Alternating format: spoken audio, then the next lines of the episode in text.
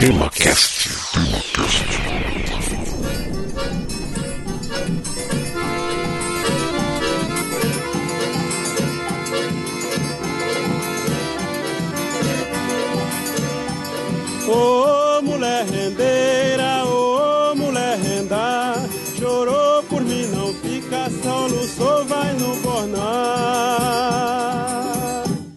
Assim era que cantava os cabras de lampião dançando e chachando nos forró do sertão. Está começando o episódio número 6 do TemaCast. Aqui é Francisco Seixas e tenho o imenso prazer de ter comigo Larissa Abreu. Oi, gente. Igor Alcântara. Oi, pessoal. É, que bom estar aqui de volta para bater um papo com vocês. E o convidado Fabrício Soares. Olá, pessoal. Olha, junto falaremos sobre um dos personagens mais controversos da história recente e do folclore brasileiro. Há quem o idolatre como um benfeitor, revolucionário e valente soldado se opondo ao sistema, e outros simplesmente acham que ele e seu bando não passavam de marginais assassinos sádicos e cruéis malfeitores. Sim, estamos falando de Virgulino Ferreira, vulgo Lampião, o rei do cangaço. E é sobre este cabra que a gente vai conversar logo após a leitura de e-mails e comentários.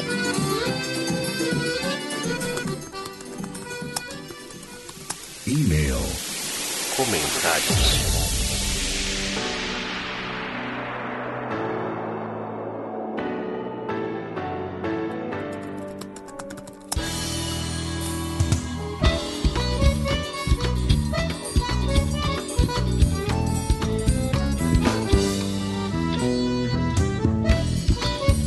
Ler os comentários referentes ao último episódio que falava a respeito de mulheres e podcasts. É bom lembrar, antes de mais nada, que será lido trechos dos comentários, já que alguns deles são bem longos. A primeira pessoa que citada é Cristina Reuser, que disse o seguinte: Adorei que enfatizaram a sensibilidade das mulheres, movidas a sentimentos. Teve também a Eliana Rodrigues e ela falou assim: Confesso que fiquei decepcionada com a maneira desrespeitosa das convidadas ao se referirem ao público feminino. Segundo elas, quem não gosta de ouvi-las são mulheres frescas e que se preocupam com futilidades, como por exemplo, com uma unha quebrada. Teve também o comentário da Nilda Alcarinque lá do Mitografias, né? Olá, muito bom esse episódio. É bom ver que a participação feminina nos podcasts tem gerado esse debate em vários podcasts. Para mim, isso significa que teremos novidades, melhorias e uma participação maior das mulheres, seja como ouvintes, produtoras ou respondendo pesquisas. Ah, e as meninas deram uma aula de como apresentar podcasts. Quem comentou também foi Renata Silva. Ela disse assim: eu acho que a mídia podcast é ainda pouco explorada e esse é um dos fatos de ter poucas mulheres, mas discordo de quase todo o resto do que foi falado, principalmente no fato da mulher não se expor para comentar. Temos também o comentário do nosso querido Alessandro Leite lá dos comentadores. Ele disse assim: Devo dizer que concordo com as impressões da Eliana. Realmente senti uma ponta de arrogância e agressividade nas colocações. Talvez isso se deve ao fato de gerar uma reação visceral visceral nas meninas. E teve o comentário do meu xará, o Igor Godima, também lá dos comentadores. Bom, eu vi um monte de comentários e sabe a conclusão que cheguei depois desse podcast e dos dois nossos dos comentadores? Não existe uma regra. Não existe uma regra, é simples. Temos que pensar em programas de mais qualidade, temos que fazer mais e mais conteúdo. É isso para mim. Na minha cabeça ainda falta um conteúdo direcionado para as mulheres com assuntos tradicionais. Sim, maquiagem, por exemplo, bem como ter mais conteúdo de qualidade, mas acima de tudo fazer com que mais mulheres que não conhecem a mídia descubra ela. Eu não tenho essa facilidade que elas falaram que tem, Acho que se todo mundo fosse assim, talvez a mídia crescesse mais. Bom, esses foram alguns comentários postados no nosso site. Você também pode participar enviando o seu, ou então fazer contato conosco através do formulário de contatos, ou enviando e-mail para temacast@temacast.com.br. E vamos para o episódio de hoje. Faz justiça com as suas próprias mãos. Lampião não morreu. Em Lampião que é uma fera.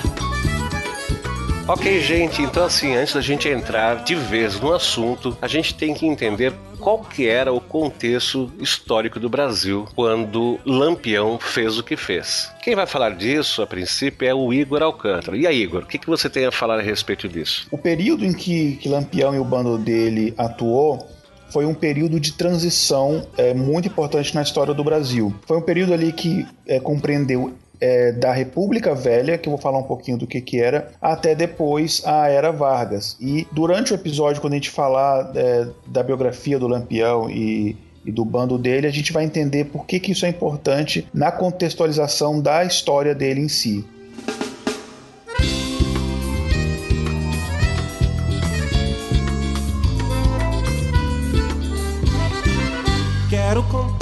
É, como a gente, quando a gente fala de República Velha, talvez o ouvinte não esteja lembrado das aulas de história do Brasil, até porque infelizmente acho que a gente estuda menos história do Brasil do que é, história de outros lugares. É, desde ali da, da do, do, final uh, da monarquia ao início da República, a gente tem um período que foi chamado da República Velha. E eu vou me concentrar aqui principalmente ali na década de 20 e 30, que é o que interessa para esse episódio. A República Velha, que resumidamente, ela era caracterizada por uma coisa chamada política do café com leite, que o café representando São Paulo, o leite Minas Gerais, como acho que os ouvintes já devem estar lembrados, que basicamente os presidentes é, do Brasil eles eram alternados entre um presidente de São Paulo e um presidente de Minas. Tinha basicamente dois partidos principais ali, que era o Partido Republicano Paulista e o Partido Republicano Mineiro.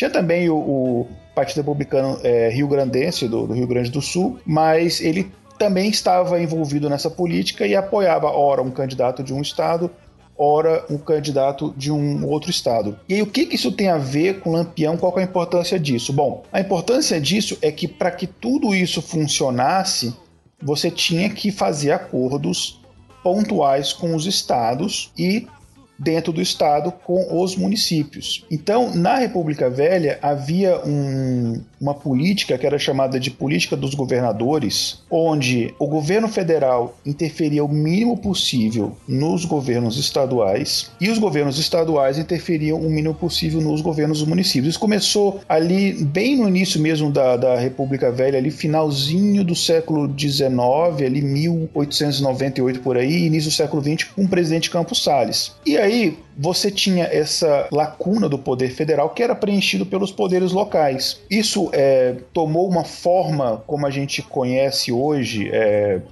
até que inclusive em alguns lugares é uma coisa que ainda existe, meio que numa fase de transição entre a monarquia e a, e a, república, você tinha ali os governos provisórios ali do Rui Barbosa, o Deodoro da Fonseca, em que havia um, um medo de que o exército é, se rebelasse contra a república e tentasse retomar a monarquia. Um medo esse que já que havia do governo em relação ao exército muito anterior.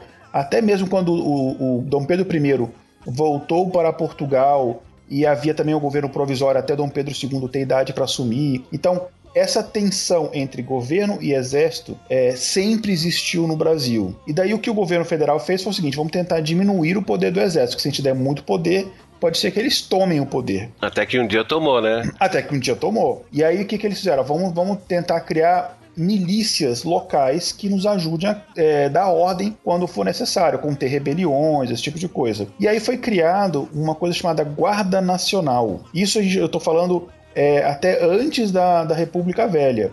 Tá? Isso foi em 1831. É, ali entre, entre tataravô meu e o outro, né? entre o, um Pedro de Alcântara e o outro, entre o Dom Pedro I e o Dom Pedro II. olha só, olha só. É. E aí eles fizeram isso e aí eles davam um título para aqueles líderes locais que comandavam essas milícias, principalmente no interior, eles davam títulos militares era uma, uma organização à parte da organização militar, mas tinham títulos. Daí surgiram os famosos coronéis. E esses coronéis eles tinham poder que eles na política do café com leite, eles garantiam de forma local ali municipal esse poder. Então era basicamente o seguinte: eles apoiavam o poder estadual e o poder estadual apoiava o poder federal. E aí todo mundo ficava feliz. Então as pessoas iam, por exemplo, iam votar e o coronel dizia em quem você ia votar. E o voto era aberto.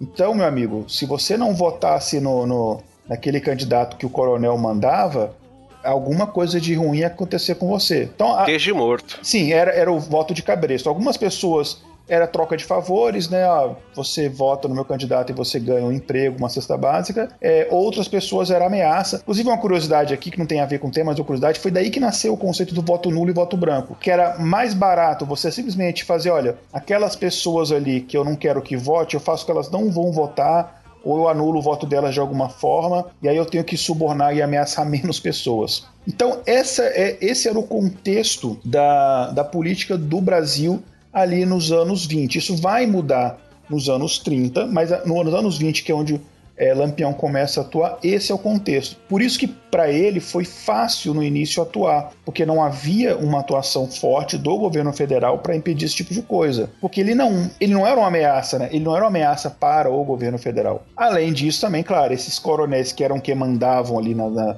naqueles nos municípios, né, naquelas regiões, eram quase que senhores feudais.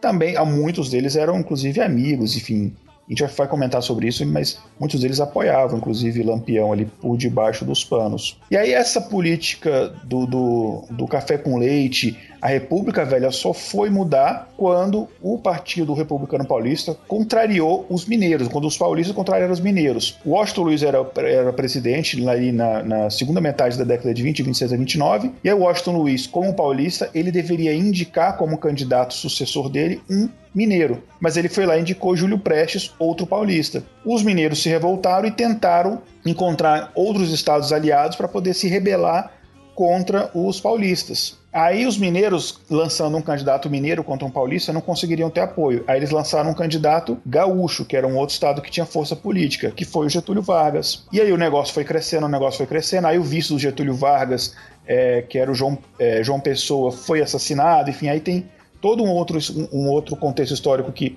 daria um episódio só para falar disso. Até que em 1930 tem a Revolução de 30 e, e é dado um golpe, né? O, o Júlio Prestes é eleito, é, o candidato paulista é eleito presidente, mas aí os mineiros e gaúchos e paraibanos e outros estados também que apoiaram é, não aceitaram isso, houve o golpe e aí é, Getúlio Vargas chega ao poder. E aí Getúlio Vargas chegando ao poder e a crescida do poder de Getúlio Vargas vai interferir, como a gente vai ver, diretamente na facilidade com que o bando de Lampião tinha de poder escapar e, e de ter uma, uma vida na bandidagem tão longa. Né? A gente vai ver que o fato de terminar a República Velha e iniciar a Era Vargas tem uma função primordial também na, nessa ascensão e derrocada do Lampião.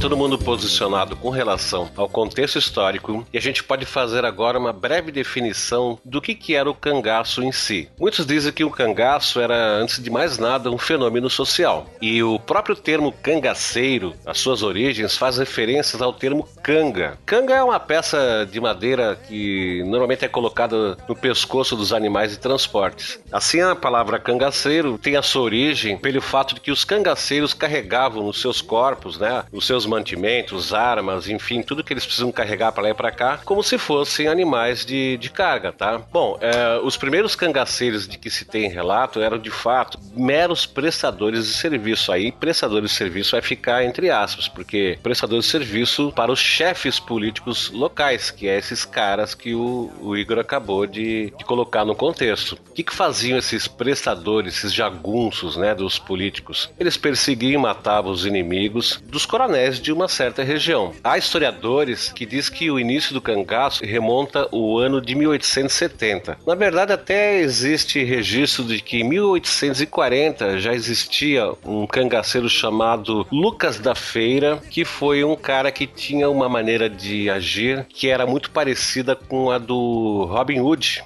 tá? Porque ele fazia saques em transporte de mantimentos, enfim, em caravanas lá, sei lá como é que se chama, o pessoal que está levando mantimento de um lado para o outro e distribuía assim para os pobres. Muito embora com isso ele não deixasse de ser violento, de praticar vários, vários tipos de crimes.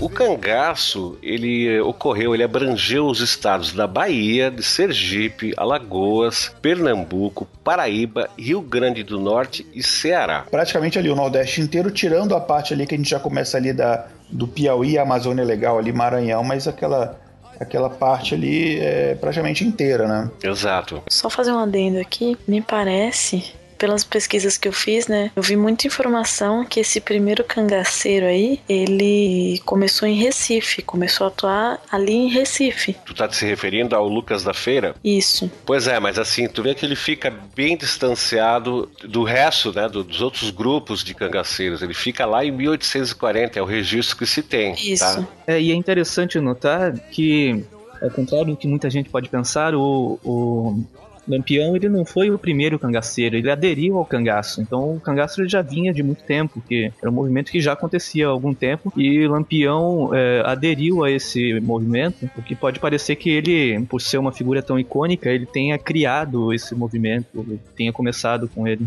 Tem muita gente que acha que o cangaço começou em Lampião e terminou com o Lampião, e na verdade não é, não é bem isso. Mas vamos fazer assim, ó, vamos fazer uma visão a respeito do, do cangaço. O cangaço ele, ele é visto por duas óticas. A ótica do é, o ponto de vista da lei, tá? No ponto de vista da lei, os cangaceiros eram bandidos e criminosos da pior espécie, já que eles matavam, roubavam, praticavam outros crimes como estupros e faziam negociatas sujas com políticos e fazendeiros. Isso no ponto de vista da lei. Eram foras da lei porque não cumpriam a lei. Agora, do ponto de vista político, é, eles faziam parte de uma pequena porção da população que não aceitaram, desde os tempos da colonização, como já foi dito pelo Igor, né, o modelo oligárquico onde o poder econômico e político pertence a uma minoria privilegiada. Então, aquilo que o Igor falou, é, nomeia lá um coronel, ele é o dono daquela região, ele manda, desmanda, controla a vida de todo mundo, decide quem é que vota em quem, tal, não sei o quê. Então, do ponto de vista político, o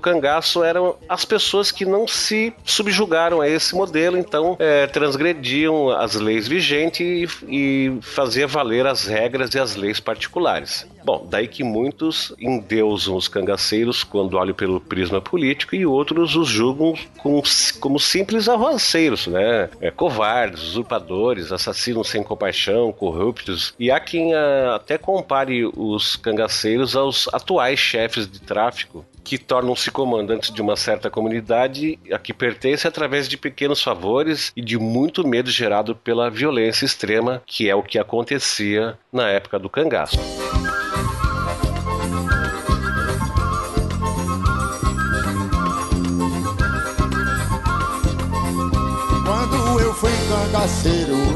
Eu não sei se é certo colocar do, do jeito que eu vou colocar agora, mas assim, eu acho que as duas, os- as duas formas de enxergar o cangaço tá certa.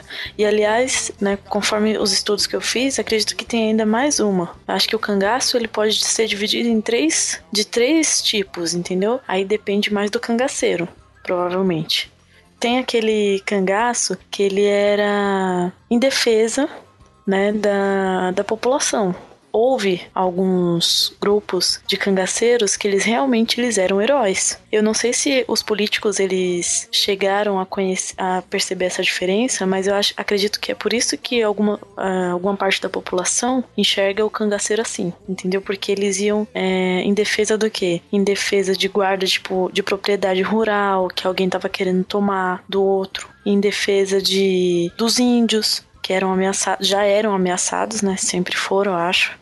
Desde quando o Brasil virou Brasil, né? É, na disputa de terras, quando era alguma coisa, via que tá sendo alguma coisa desonesta, eles eram chamados para colocar ordem ali. Bom, eu, eu vou ser sincero, em todas as pesquisas que eu fiz, eu não encontrei nenhuma, nenhuma alusão a esse tipo de comportamento dos cangaceiros. Ah, o que eu encontrei é que, assim, ó, quando os cangaceiros se colocavam para defender posses de alguém, eram as posses dos coronéis. Eles eram, é, segundo o que eu encontrei, m- é, mercenários. Eles agiam para quem pagasse mais. Mas, de qualquer maneira, se tu tá dizendo que É, viu, são Não, várias é- histórias, né? Existe isso mesmo. O, o cangaceiro, ele tinha uma, ah, um comportamento, na maior parte das vezes, conservador. Então, por isso ele se aliava muito aos coronéis, em troca de dinheiro, em troca de proteção, etc. Mas quando era uma região em que não havia nenhum coronel aliado, eles se comportavam muitas vezes como justiceiros, para ganhar até mesmo a, a confiança da população local. Então, muitas vezes eles agiam mesmo com quase como, como Robin Hoods ou justiceiros. Mas não era, mas não era a regra. É, não era, digamos assim, na maioria dos casos, mas havia, havia sim é, esse tipo de comportamento também.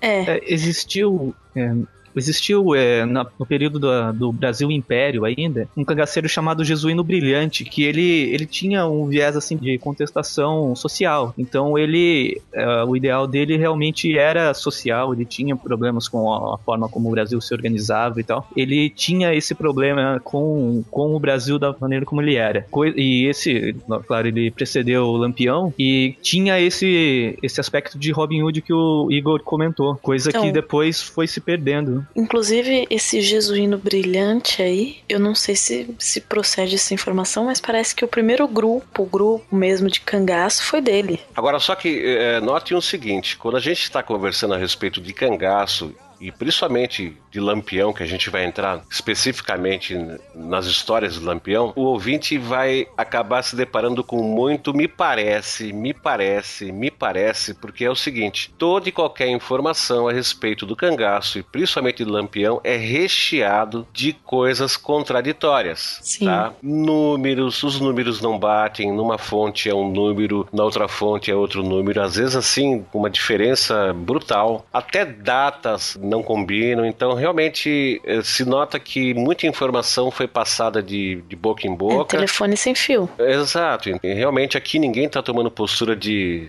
de dominar todo o conhecimento e realmente a gente vai se deparar com esse tipo de coisa, tá? Informações que muitas vezes são diferentes em vários locais. É, porque existe, existe ainda, existe uma linha tênue que separa o lampião histórico do lampião mito, né, das histórias que se construíram em relação a esse mito que foram contadas e depois foram tomadas como verdade. A gente tem ótimos historiadores que pesquisaram sobre o assunto, mas não tem muita fonte histórica. Ah, então é, é, difícil. Então não tem como a gente, é, como você falou, bater o martelo de que não é isso daqui e muito desses fatos. Mas é, assim, o final da, da, da, vida dele que a gente tem mais dados em, em relação a isso. Exatamente. Mas boa parte do, do, período da vida dele é muito difícil. Começando até mesmo pelo nascimento dele, que a gente não, não, se sabe o dia exato que ele nasceu, né? Inclusive, essa situação é piorada com os filmes a respeito do cangaço e principalmente a respeito do Lampião, que tem sempre aquela abordagem romancista, né, da coisa, entendeu? É tudo vira um romance, então Lampião é um, é um cara bonito, é um cara benfeitor, ou então é um cara cruel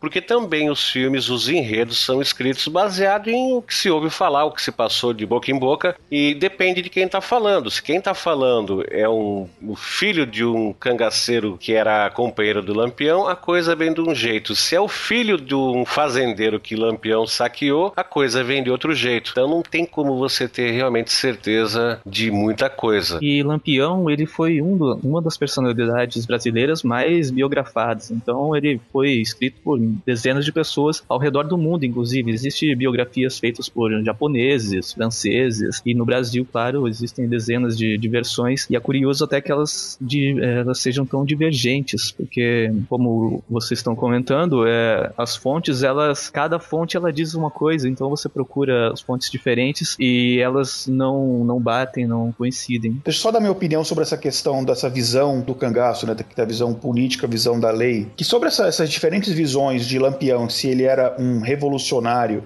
ou se ele era simplesmente um criminoso, é, eu acho o seguinte, eu acho que como tudo na vida, né, você não tem aquela visão de mocinho e bandido.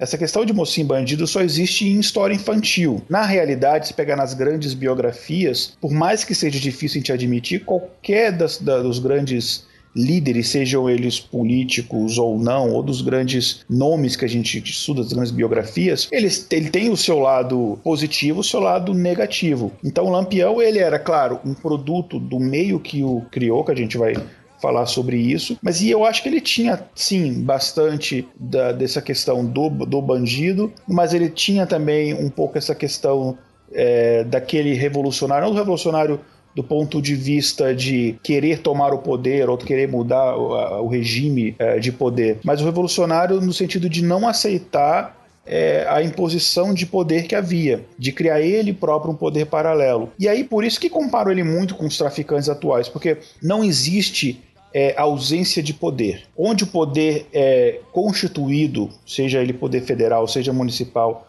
ou seja ele estadual, não chega, alguém vai ocupar aquela lacuna. É a chamada ausência de poder legal, né? Exatamente. Então você chega, por exemplo, né, nas comunidades mais carentes de alguns locais do Brasil, principalmente no Rio de Janeiro, que você tem o crime exercendo aquele poder, ele exerce o poder porque o Estado não fez isso antes dele. É uma, um, é uma região que, que o governo constituído ignorou então aí você chega alguém e ocupa aquele espaço. E no cangaço era muito isso. Se hoje a gente acha que, por exemplo, infelizmente, o norte e o nordeste brasileiro são esquecidos pelo, é, pelo resto do, do país, né, pelo, pelo centro político do país, nessa época era muito mais ainda. Então esse local ele era ocupado de, de alguma forma, né? Imagina, né? Se hoje em dia, com toda essa facilidade de comunicação que existe, a gente vive uma situação desse tipo, imagina naquela época onde para uma informação chegar, sei lá, a 500 quilômetros de distância levava dias, se não semanas, né? Então quer dizer que realmente o que você está falando aí faz bastante sentido. Então você vê que o, o mesmo o, quando o Lampião nasceu, a gente está ainda ali na, nesse período de, de transição, de fim da monarquia e início da República. Então você imagina que como era mesmo é, esquecida essa região, né? No punho de cada braço, nunca senti tremedeira. Sou Virgulino Ferreira, lampião, rei do. Muito embora exista controvérsia, inclusive quanto à data de nascimento do Lampião, é, Virgulino Ferreira da Silva teria nascido no dia 4 de junho de 1898, mas Há quem diga que ele nasceu no dia 7 de julho de 1897. Essa segunda data, 7 de julho de 97, é, parece que consta do registro de nascimento. E essa outra, 4 de junho de 98, parece que é a data de batismo. E como é, me parece que naquela época a parte que tocava a religião era muito mais relevante do que a parte civil legal, né? Me parece que ficou essa data como sendo a data do nascimento dele. Mas para variar, mais uma controvérsia aí para a gente é, lidar. Ele nasceu na comarca de Vila Bela, que hoje se chama Serra Talhada, em Pernambuco. Ele é o terceiro dos nove filhos de José Ferreira e Maria Lopes. Bom, agora vamos ver como é que foi Lampião. Lampião, para muitos, é um psicopata, um, louco e não sei o que, mas afinal, ele teve uma infância normal como qualquer outra criança da época dele. Ele recebeu uma alfabetização precária, mas é, muito acima do que se costumava receber na época e naquela região. E aí é o seguinte: ele entra entra no cangaço porque em 1915 começa uma briga entre a família Ferreira, que é a família dele, e a do vizinho, que era José Saturnino. Uns dizem que é por causa de terras e outros dizem que é por causa de chocalho, aquela coisa que se coloca no pescoço do boi lá do, do gado, tá? Até nisso existe controvérsia. Mas seja qual for o motivo, não era um motivo assim muito grande. É, o, a, minha, a minha avó, materna, que ela, ela nasceu em, em, em Serra Talhada é, nessa época. Então, enfim, quando isso aconteceu, é, a minha avó, quando isso aconteceu, minha avó não tinha nascido ainda, ela nasceu poucos anos depois, mas ela escutava as histórias que, enfim, que a família contava, e ela fala que por mais que a maioria das pessoas fala que foi por causa de terra, a história que se conta lá, que parece até, até onde se sabe que é a história é, que acredita-se que é a verdadeira é a história do, chocalho, do, do chocalho mesmo que roubaram um, um, chocalho lá de uma, de uma vaca, né? E aí o acusaram o, se eu não me engano, ou, ou, o Lampião, o irmão dele, alguma coisa assim. E mas parece que a história do chocalho lá na região é o que é o que é, é dito como a mais uh, mais real, digamos assim. Mas não sei, isso é o que o pessoal fala lá, né? É, então eu também vi isso. Na verdade, parece que foi acusado o, o Lampião, né, o Virgulino, e um outro irmão dele. Bom, ok. De qualquer maneira, o motivo era idiota, né? Por causa de um chocalho, mas era mais pela honra da, de, de, de, fazer a coisa funcionar como deveria, não pega um grão de areia meu, porque é meu, do que pelo valor que a coisa material pudesse ter. Que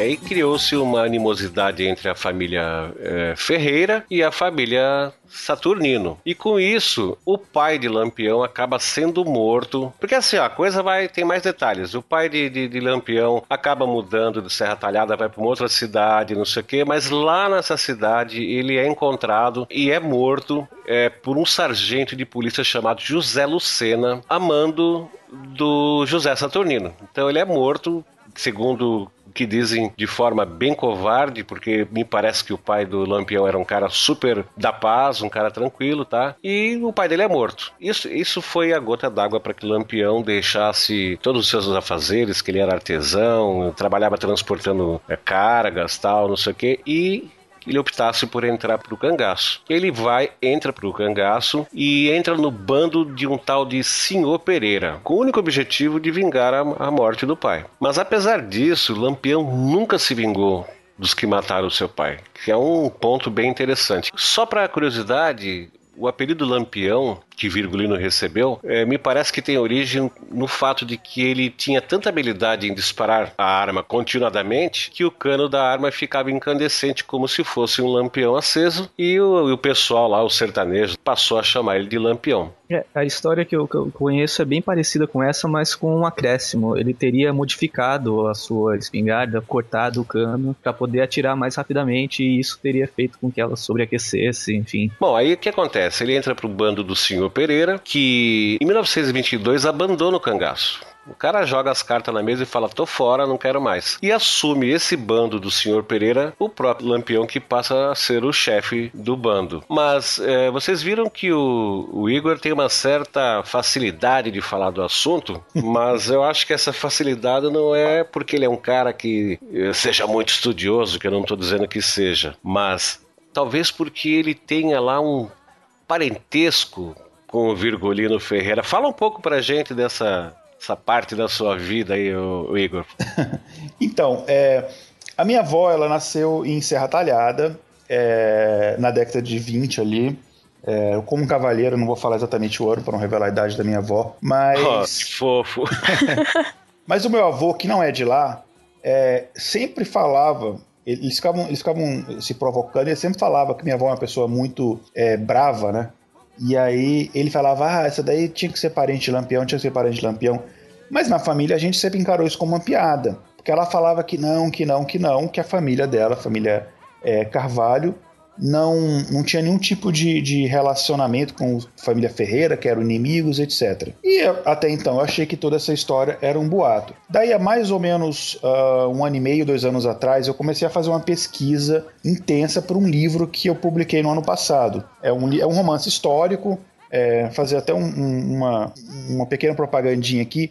É um romance histórico que ele, ele se passa no, no Brasil dos, uh, dos anos 40 até o período da ditadura militar. E como eu misturo figuras históricas é, reais com os personagens fictícios, eu fui estudando muito dessa da história do Brasil. A gente está falando da década de 40, claro, década de 40 já depois do cangaço, mas aí eu fui pesquisar sobre as, os locais onde a história se passa. Então a história basicamente é o seguinte: não é um livro religioso, mas basicamente é, eu imaginei como seria se Jesus, se a história de Jesus se passasse no Brasil no século XX. Então eu tentei.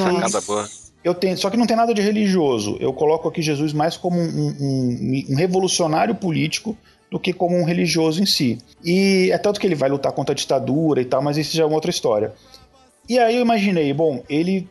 Eu imaginei que ah, na história, digamos, real de Jesus, ele nasceu numa região pobre é, do, do Estado de Israel e depois migrou para uma região mais desenvolvida. Então, imaginei, então, fazer o típico brasileiro, ele nasceu ali com os pais José e Maria, no Nordeste, e aí, por uma necessidade que eu não vou contar, senão vou dar spoiler do meu próprio livro, eles fugiram para São Paulo. Eu pensei, aonde é que ele vai nascer? Ah, homenagem à minha avó, vou colocar ele para nascer em Serra Talhada. E aí eu fui estudar toda a história de Serra Talhada, como começou, que era Vila Bela e tal, para poder me ambientar. E aí você sabe, quando você vai estudando as coisas, você se empolga. E quando eu vi, eu estava estudando sobre Lampião.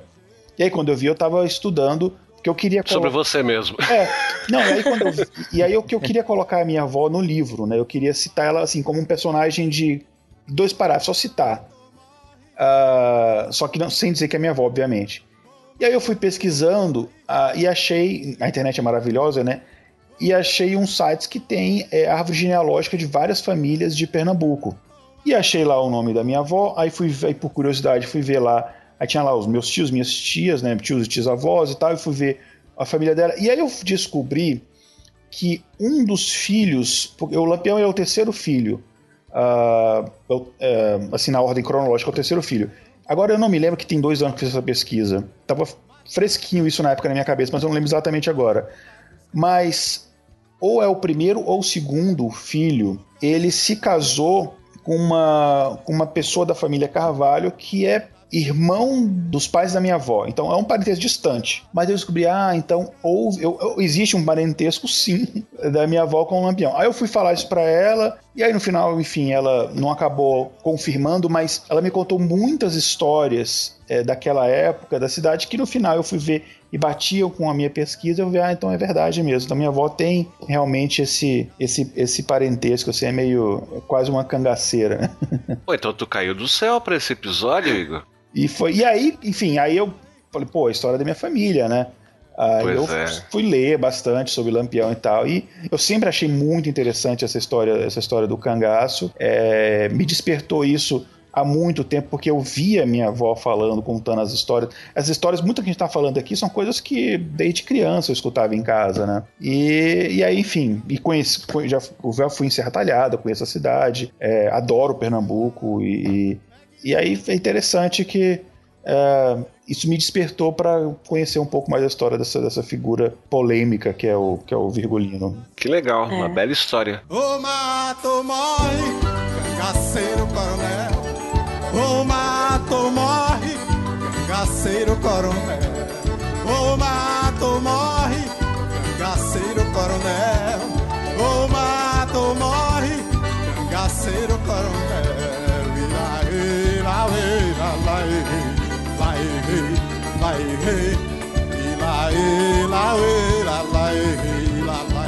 Me parece que você também é meio parente do Lampião, ou Larissa, ou é impressão minha? Hum, ah, então, né? A família da minha mãe, ela é toda do Nordeste. Te prepara, Fabrício.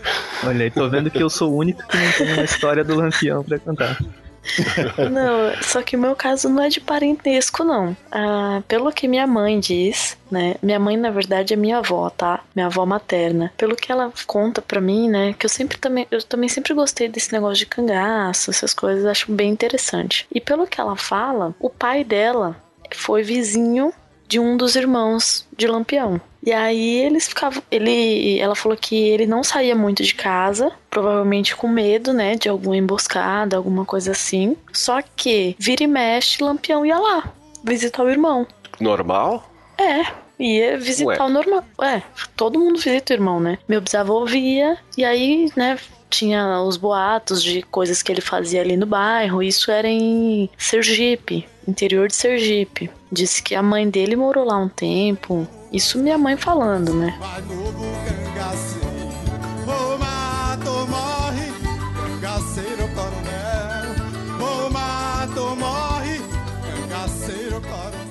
A gente vai fazer agora uma abordagem a respeito da maneira que o bando de Lampião agia, tá? Então, para a gente poder falar disso, a gente vai ter que criar aqui um, um índice, tá? De alguns termos, é, porque a gente fala assim, ó, que o confronto entre o bando de Lampião e os volantes, quando eu digo volantes, eu estou me referindo às patrulhas militares, que eram chamadas de volante na época, tá? Uhum. O confronto entre o bando e os volantes se dava através de batalhas com armas de fogo de todo tipo possível na época. E muito embora tenha gente que possa pensar assim, ah, pois é, então o cara usava o quê? Uma coisa antiga, o pessoal perde meio noção. Não, a gente tá falando dos anos 20, então já existia arma de fogo e, e não era aqueles bacamarte. Até existia bacamarte, aquelas espingardas antigona, mas a coisa chegava a, a ter inclusive submetralhadora na, na jogada. A gente está falando aí pós Primeira Guerra Mundial, então, quer dizer, exatamente, a, é, indústria exatamente. bélica tinha se desenvolvido bem já. Bastante, mas é só para situar, porque de repente, uh, sabe como é que é? Tu tá ouvindo, aí você acha que, ah, cangaça é uma coisa tão distante e tal, principalmente o pessoal que tem pouca idade e tal. Não, não, foi, não faz tanto tempo assim, tá? Não tem nem 100 anos e já tinha, como tu disse, já tinha ocorrido a Primeira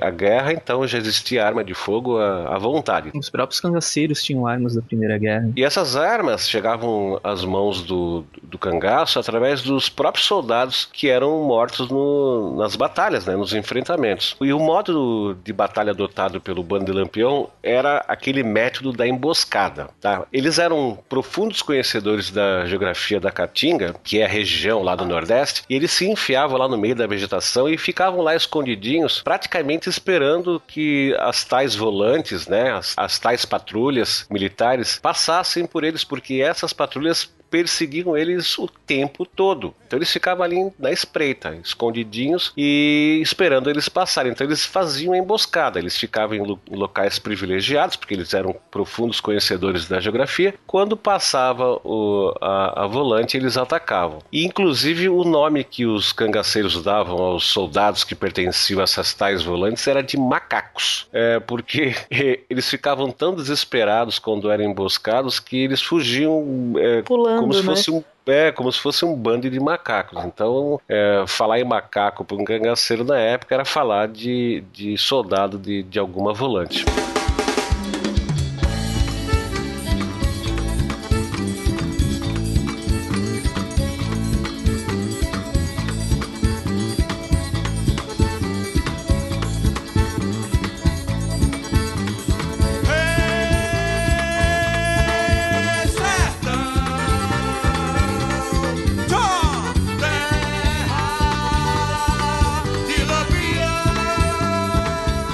Deixa eu só acrescentar uma, uma coisa aqui. Uma, uma, estratégia que ele usava muito também era quando ele estava vendo que eh, ele estava sendo eh, acuado e ele tinha que fugir, muitas vezes eles, fugi, eles, eles cruzavam a fronteira dos estados.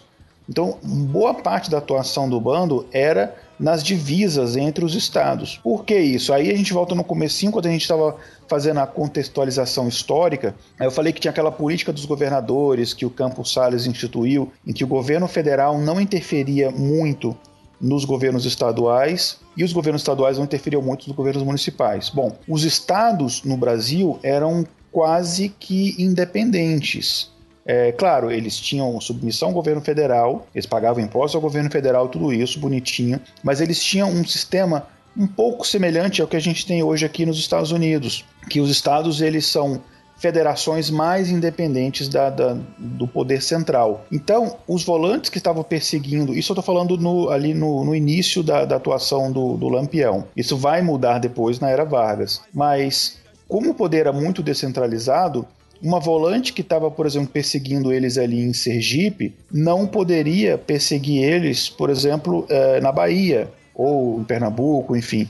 Então, é, eles cruzavam essas divisas e, e, muito, e, nesses estados do Nordeste, claro, as fronteiras mudaram um pouco de lá para cá, mas muito pouco, né, essas divisas nos estados do Nordeste, e elas são, é, normalmente são, são divisas naturais, você tem ali um rio, então é, há uma delimitação muito clara que aqui terminou um estado e começou outro, e para um estado não afrontar uh, a soberania do outro, não havia, havia muito esse respeito. Então hum. ele ele, como um, um, cara muito inteligente, ele usava disso para poder escapar. Ficava costurando na, entre a divisa de um estado e outro. Isso. Praticava alguma coisa fora da lei no estado, passava para outro estado para se livrar da lei daquele estado que ele praticou o ato, né, criminoso, vamos dizer assim, e depois voltava ou ia para um outro estado. É realmente a atuação do, dos cangaceiros se dava na, à margem, né, das divisas entre esses estados do Nordeste. Agora, quanto à estratégia de emboscada que eles usavam, às vezes eu, eu olho a maneira como eles se vestiam, a indumentaria indumentária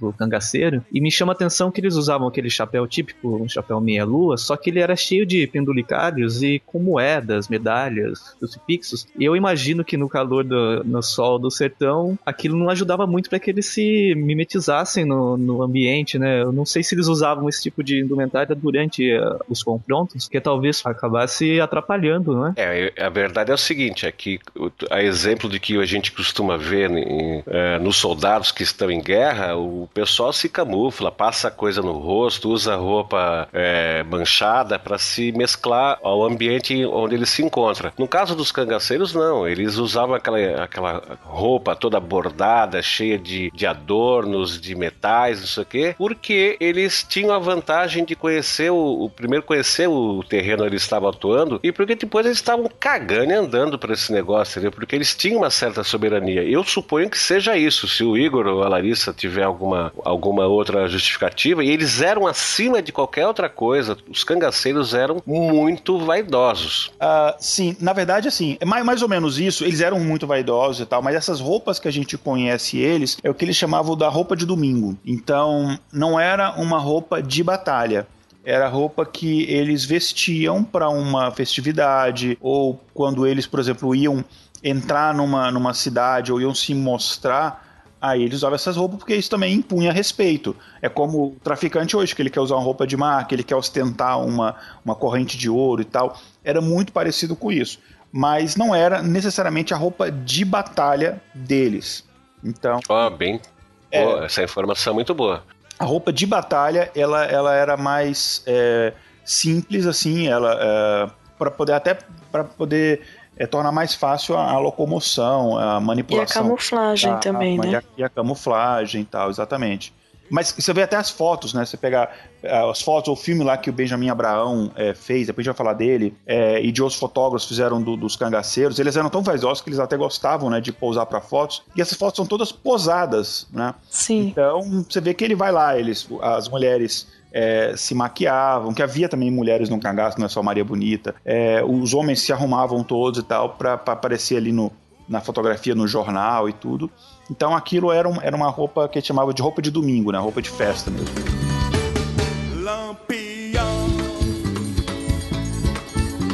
Bom, então a gente falou de como é que eles atuavam enquanto estavam guerreando, enquanto estavam ali batalhando na batalha contra as chamadas volantes. Agora, tem uma, uma informação importante, é assim, ó, quando eles, eles tinham alguém em poder, que eles iam executar eles iam assassinar, ou evidentemente então que era fora do campo de batalha, a coisa ocorria num ritual meio macabro. Eles tinham na cintura um punhal que às vezes chegava a ter 80 centímetros de comprimento. Esse punhal era enfiado com um golpe certeiro na base da clavícula, que é a popular saboneteira, né? Essa, esse vaziozinho que a gente tem aqui abaixo do pescoço. E a lâmina cortava a carne cortava artérias, perfurava o, o, pulmão, passava pelo coração e quando era retirada era um festival de sangue, era um esguicho espetacular. E com isso era um policial um dedo duro a menos na caatinga, né? E um morto a mais na contabilidade do, do cangaço. Isso era uma das formas dele matar, né?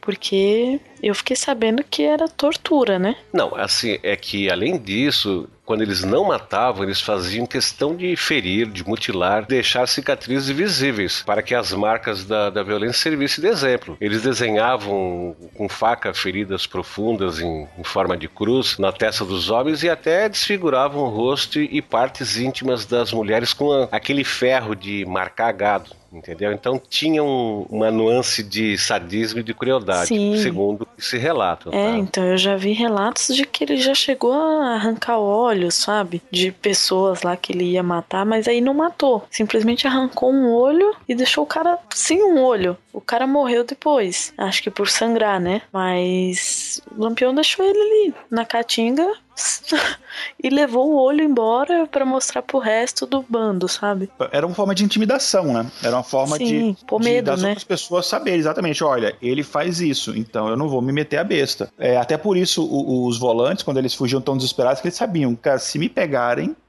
é, Tô ralado. É, aquilo dali que vai que me espera. 76 anos após a morte do principal líder do cangaço, que foi o Lampião, a hora de heroísmo que durante algum tempo tentou se atribuir aos cangaceiros acaba cedendo terreno para uma interpretação menos idealizada do fenômeno. Existe uma série de livros, teses e dissertações acadêmicas lançadas nos últimos anos que defende que não faz sentido cultuar o mito de um lampião idealista, um revolucionário primitivo, insurgente contra a opressão do latifúndio e a injustiça do sertão nordestino. Esse pessoal diz que Virgulino não seria um ser romântico, um tipo um Robin Hood da Caatinga, mas um criminoso cruel e sanguinário, que era aliado de coronéis e grandes proprietários de terra. Existem inclusive historiadores, antropólogos e cientistas sociais contemporâneos que chegaram à conclusão nada confortável para a memória do cangaço, que que diz que no Brasil rural da primeira metade do século XX, a ação de bandos como o de Lampião desempenhou um papel equivalente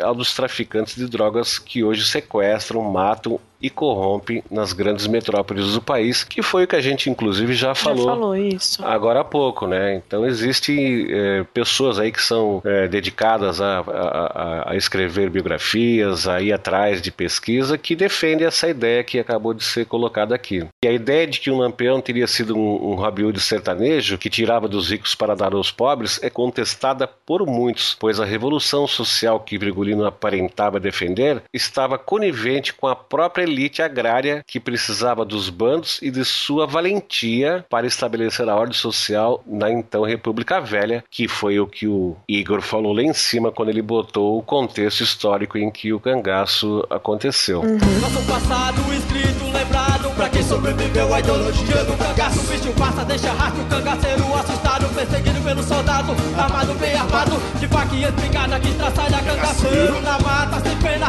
usando a violência e na sequência não se deixar que prende sua cabeça pro Estado. Já era no cangaço, revolucionário de favela, que mudou, nada mudou. Se vivemos na miséria, passado e o futuro, tudo isso é um absurdo. Nossa história continua de luto pela vida. Haja visto, inclusive, que é, ele foi um, uma das pessoas, né, ele, o bando dele, foi uma das pessoas que lutou contra um, um, um movimento é, de revolta que, que havia, vamos dizer assim, entre aspas, né, popular, que houve, né, que foi a, a Coluna Prestes, que a Coluna Prestes foi um dos movimentos do, do conhecido tenentismo, né, que é, tenentes e capitões, pessoas assim de, de, de patentes médias a baixas das, do, do, exército se rebelaram contra o, o poder estadual e principalmente o poder federal, e eles exigiam algumas mudanças na política, como por exemplo a instituição do voto secreto, mais investimentos em educação e outras medidas que eles tinham. E um desses movimentos foi a Coluna Prestes, que aconteceu ali de 1925 a 1927. Foi ali entre os governos do Arthur Bernardes e o Washington Luiz, que eu citei antes, que foi o é, o Washington Luiz foi o último presidente dessa política do café com, leite. Café com leite, que depois veio o, o, Getúlio. E aí a coluna Prestes, eles saíram pelo interior do Brasil é, combatendo é, outras forças. O Igor, o Igor, vale dizer assim, saiu do Rio Grande do Sul aqui de Santo Ângelo e se tocou para cima, né? Foi indo pelo interior do Brasil até o Nordeste, isso. Até o Nordeste, tá.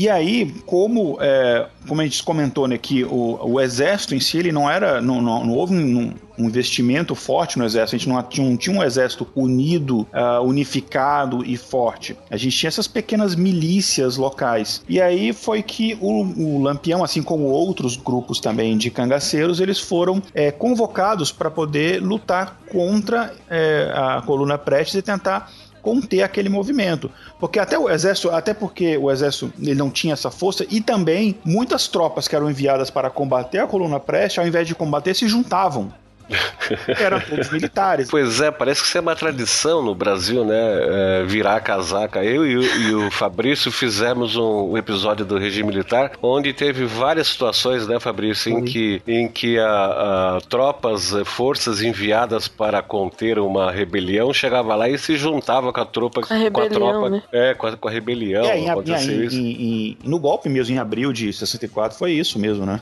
É, foi isso. Os marinheiros estavam eh, de greve greve, mandaram os fuzileiros, os fuzileiros aderiram à greve. Depois, quando uh, for, partiram lá de, de Minas Gerais para ir depor o, o Jango, o Jango mandou uma tropa, se encontrou com as tropas desse cara que eu não lembro mais o nome, se juntou com a tropa do cara, voltou pro Rio. Parece que é uma tradição do brasileiro mesmo virar a casaca na, na última é, hora. Se pensar bem, são, assim, são todos militares, né? Então, assim, se a gente ficar mandando o exército combater isso daí, daqui a pouco eles tomam o poder de vez, né? Porque a gente vai, vai crescer esse movimento. E aí, como é que você vai convencer o Lampião a, se ele era é, ele não tinha nenhuma relação com o governo, né? Ele era um bandido procurado, né? Como é que você ia convencer ele a fazer isso? Isso aconteceu em 1926, que ele foi visitar Juazeiro, e aí ele é, encontrou com uma outra figura é, histórica, é, enfim, importante na história do Nordeste, que foi o Padre Cícero. São duas. O Santo Padrinho, o Padre Cícero. Isso, são duas figuras que são cultuadas né, pela na imagem nordestina, que é o Lampião e o Padre Cício, se encontraram em 26. Enfim, o Padre Cício, claro, condenou as ações criminosas dele e tal,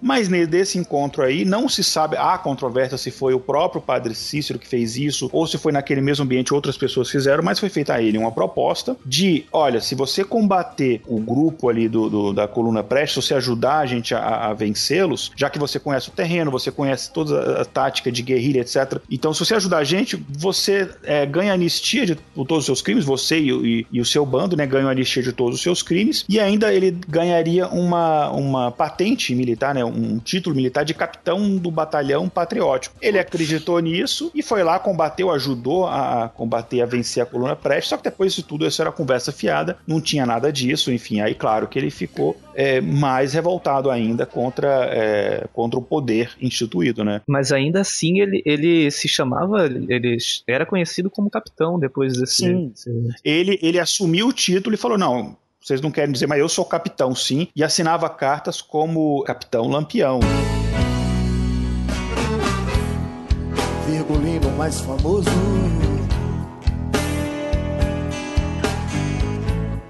Sabe que existe um historiador vivo da nossa época chamado Frederico Pernambucano de Melo? Ele é o pesquisador da Fundação Joaquim Nabuco e autor de Guerreiros do Sol, Violência e Banditismo no Nordeste Brasileiro. Inclusive, excelente. É, é, foi, foi, fez parte da minha pesquisa para o livro que eu comentei e é, é esse é um, é, um, é, um, é um pesquisador muito bom. Se você, se o ouvinte tiver interesse em saber mais da história de Lampião, é, é uma fonte muito boa de pesquisa. É verdade.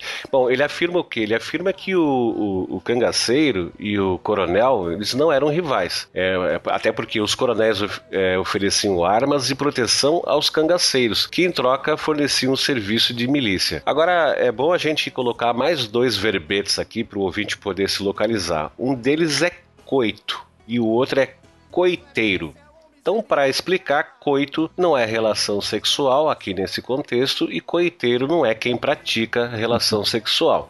Não, coito era assim chamado local escolhido pelo bando para fazer o seu esconderijo, tá? Então o cara arranjava um cantinho lá no meio da caatinga, se escondia ali, esse era o coito. E coiteiro era o nome dado a quem fazia proteção e abastecia o bando de cangaceiros com suprimentos. Então isso, isso fazia. É, isso, essas duas coisas eram fundamentais para a subsistência e a permanência do cangaço, tá? O coito, que para eles era fácil de arranjar, porque eles eram profundos conhecedores da, da região, mas mesmo assim eles precisavam de mantimentos, precisavam de munição, precisavam de informação, e quem fornecia essas essas coisas para subsistência deles eram os coiteiros, tá? Só agora para cai o queixo das pessoas, dois dos maiores coiteiros de Lampião foram homens poderosos. O coronel baiano Petronilo de Alcântara Reis, que deve ser teu parente, hein, Igor? e o capitão do exército Eronildo de Carvalho. Esse último, ele viria a ser governador de Alagoas depois, tá? Agora, vê só, numa entrevista que Lampião, acho que foi, se não me engano, a única entrevista que ele concedeu para a imprensa, em 1926, ele disse assim: Eu aprecio de de preferência as classes conservadoras, tais como agricultores, fazendeiros e comerciantes. Então tu vê que ele agia, fazia o que fazia, atuava da forma que atuava, porque ele tinha uma retaguarda e uma relação, entre aspas, promíscua com a lei. Né, uhum. e, com o seu, e com os seus representantes. Tá? Então o pessoal fala assim, ah não, mas o, os cangaceiros eles atacavam o, os fazendeiros, tiravam dos fazendeiros, atacavam... Não, ele, o Lampião atacava sim fazendeiros, desde que um outro fazendeiro lhe pagasse bem, né, que oferecesse proteção e coisas, e coisas do tipo. Olha, é, isso é verdade mesmo, e ele uh, só conseguiu ter uma carreira tão longa, assim, se a gente contar desde o início dele no cangaço, são 18 anos, né, nessa, nessa vida é, clandestina. É o cangaceiro mais longevo, né? Sim, ele só conseguiu isso porque ele tinha esse tipo de apoio é, do, dos poderosos, né, desses coiteiros é, que eram praticamente senhores feudais ali do sertão. Entre as artimanhas que os cangaceiros utilizavam, a gente poderia citar assim, por exemplo, que eles, primeiro, eles eram habituados a viver na caatinga, então eles não eram uma presa fácil para as volantes, né, para a polícia. E principalmente quando se tratava de unidades que eram deslocadas das grandes cidades com a missão de combater, né, lá no meio da caatinga. É, uma das maiores dificuldades de enfrentar os cangaceiros era de que preferiam ataques rápidos e ferozes, que é aquilo lá que a gente já falou. Sim. Eles faziam emboscada, ia lá, davam o recado e um abraço, o que acabava surpreendendo o adversário, né? Eles também não tinham qualquer cerimônia em cair fora, fugir, se eles uh, julgassem que eles estavam em desvantagem, que eles estavam acuados, entendeu? Táticas de guerrilha, né? Então esse negócio assim, ah, mas você vai ser chamado de covarde, eles estavam cagando litros para é, isso. É, foi o que aconteceu em Mossoró, inclusive. Sim, no Rio Grande do Norte foi o único lugar que ele tentou uh, chegar e, e, e, guerrear lá e caiu fora porque a chapa esquentou pro lado, pro lado dele. Né? Foi, é, foi, isso foi em, só em 1927, esse caso ficou famoso, né, que é, eles tentaram, foi uma, uma, tentativa ousada, né, que era uma cidade maior para os padrões das, das, cidades que eles atacavam. Na Mossoró, na época, tinha mais ou menos 25 mil pessoas. E aí, sabendo que eles não iam conseguir tomar a cidade é, facilmente, né, eles chegaram inclusive a fazer uma proposta ao prefeito da cidade, falou, ó, você paga pra gente aí 400 contos de réis e a gente deixa vocês, vocês em paz. Aí o prefeito falou, ah, a gente tem esse dinheiro assim, só que tá aqui, vem buscar. Enfim, e aí no final eles não conseguiram, eles tentaram, invadir, mas é, a, a população se entrincheirou na cidade e conseguiu é, expulsar o bando de Lampião, enfim, eles conseguiram fugir. Eu até, na época da minha pesquisa, eu tentei pesquisar o que, que é Quanto valeria hoje esse tal desses 400 contos de réis, né? Porque o, é um monte de dinheiro, né? É, é um demais. conto. É difícil a gente saber porque a moeda foi desvalorizando, mas o, os valores mais confiáveis que eu consegui uh, chegar é que equivaleria entre 200 e 300 mil reais de hoje, quer dizer, um bom, um bom dinheiro, né? Que o, o conto de réis era o equivalente a um milhão de réis, né? Que era a moeda do, de Brasil e Portugal, que depois virou escudo, que depois virou euro, enfim. Então era uma bela grana, assim, pra cidade chegar e falar: não, ok, a gente vai dar esse dia para você. Quando o sol morre e com ele leva o dia, o sertanejo se prepara para mais uma Ave Maria. No pé da serra, os coiteiros estão tramando. Capitão, ajunta o bando, lá vem a cavalaria.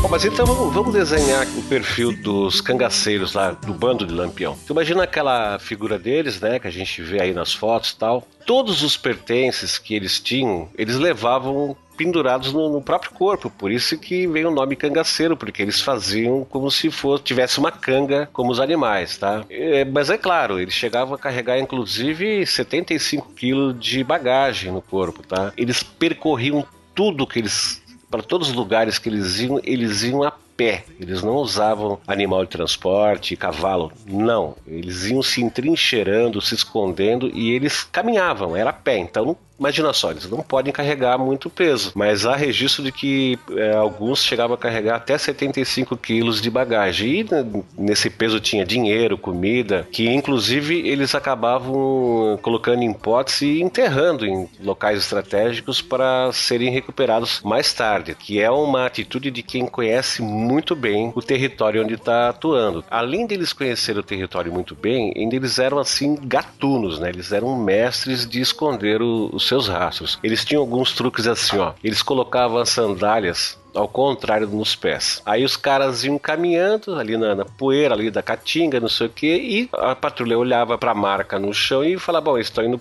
para cá" quando na verdade estavam indo para lá, porque eles colocaram a sandália ao contrário nos pés, tá? Uh, um outro truque é que eles andavam em fila indiana e de costas, quando não estavam com a sandália invertida. Então eles andavam em fila indiana, quer dizer, um cara tirava o pé, o outro colocava, andavam de costas e pisavam sobre lugar, as, as né? mesas pesadas, é, que eram apagadas pelo último cara da, da- dessa fila com, com uma, uma- folhas, tá? Ah, outro truque era tá caminhando de repente os caras subiam numa pedra, entendeu? E ia caminhando em cima de algumas pedras e o e o, o- simplesmente eles sumiam no ar, quer dizer, as, as pegadas desapareciam, que é uma coisa inclusive que alimentou muito mito a respeito dos, dos cangaceiros e em especial o Lampião serem seres assim sobrenaturais e terem poderes sobrenaturais, tá? Tinha gente que escrevia carta para Lampião pedindo graça, entendeu? Ah, cure o meu filho, alguma coisa assim. Porque começou em- na- nas pessoas mais humildes. Não, na verdade, não, eu, tô sendo preconceituoso. Até alguns coronéis, assim, que tinham menos contato com ele, for- foi- foram encontrar depois cartas, né, pro Lampião pedindo: olha, reze para o meu filho ou para algum parente meu que tá doente e tal, porque esse, esse boato de que ele tinha um corpo fechado e que ele ah, era uma santidade e tal, começou a espalhar também. Me juntar ao bando, pra lá que eu vou. O capitão tá me chamando, pra lá que eu vou. Vou me juntar ao bando. Mas eles também eram muito práticos, tá? Por exemplo, eles, com exceção do- da- da- das pessoas que eles sequestravam, né, que era pra fazer dinheiro, eles não mantinham prisi- prisioneiros, não, tá? Tivesse um prisioneiro, eles punhal no bicho e um abraço, tá? Porque esse negócio de ficar carregando gente e atrasava o pique deles porque eles caminhavam. Eu vi uma informação que parece que eles caminharam 120 quilômetros das 6 da tarde até as 6 da manhã. 120 quilômetros em 12 horas, cara tem que caminhar rápido, né? Suponho. Também eles eram práticos. Se tinha algum cara do bando ferido, ele deixava pra trás porque a prioridade era o bando se deslocar com a maior rapidez é, possível. E o Lampião também era um cara estrategista, assim, muito inteligente. Evidente que acabava tendo discórdias entre o pessoal, né? Onde tem um monte de gente, ele sempre andou com no mínimo 15 é, cangaceiros, né? O bando dele variava de 15 a 50, às vezes até um pouco mais. Tinha alguma discórdia para resolver, ele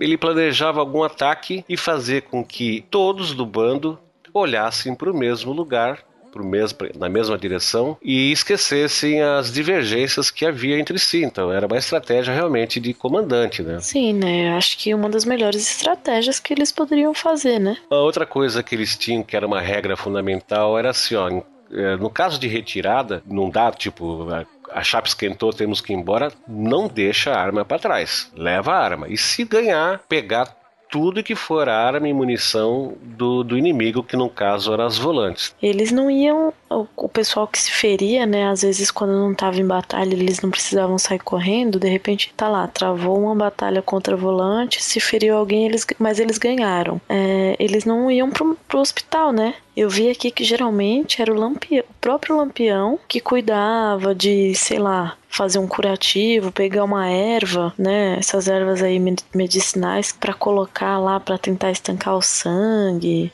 Pó de café. O recurso que eles tivessem em mãos e que julgasse que pudesse ajudar. É, realmente eles a- agiam assim. Apesar do, do Lampião ser reconhecido e conhecido, né, é, por todos como uma figura máscula, rude, guerreador e envolvido com a violência da forma mais cruel, é, segundo aquele historiador que era o Frederico Pernambucano de Melo, há indício de que Lampião também era o estilista e o costureiro do bando, que as pessoas, as pessoas podem até falar assim, mas como assim estilista e costureiro? Bom, primeiro que eh, no Nordeste é, é uma existe uma tradição, né, o Igor, tu que, que estudou bem, dos homens se envolverem com essa parte de artesanato, de costura. Sim, é isso, sim, Igor? manipulação do couro, esse tipo de coisa, não há.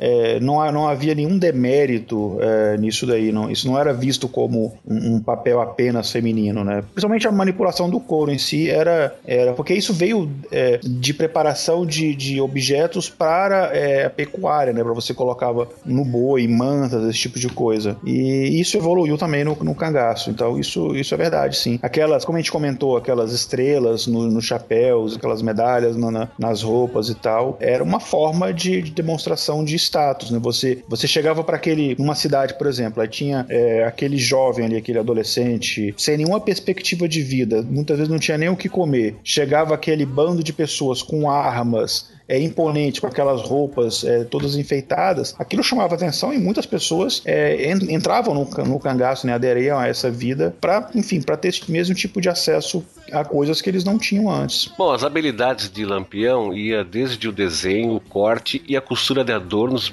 bem como bordados para as vestimentas do grupo, o que lhe conferia uma sensibilidade artística que transcendia a dureza com que vivenciava o seu dia a dia. Essas informações são, são informações colhidas pelo Frederico Pernambucano de Mello, o historiador que a gente se referiu agora há pouco. É, minha mãe falava também que ele era poeta. É, ele, ele escrevia uns versos também, embora ele não fosse tão letrado assim, mas ele ele tinha uma sensibilidade artística para poesia também. Há quem diga que aquela música Mulher Rendeira é composição dele, mas também há quem. Quem diga que não, isso. É, exatamente. Então, como tudo no cangaço, e principalmente no, no que se refere a Lampião, é um sim seguido de um não, né? Mas parece que a verdade é que quando ele fazia as invasões aos vilarejos, aos, às cidades tal, eles, a, o bando atacava cantando é, essa, essa música. Ah, outros dizem que quem compôs essa, essa música, Mulher Rendeira, foi a avó dele. Mas também ninguém pode provar que essa informação seja verdadeira. Tá? Uhum.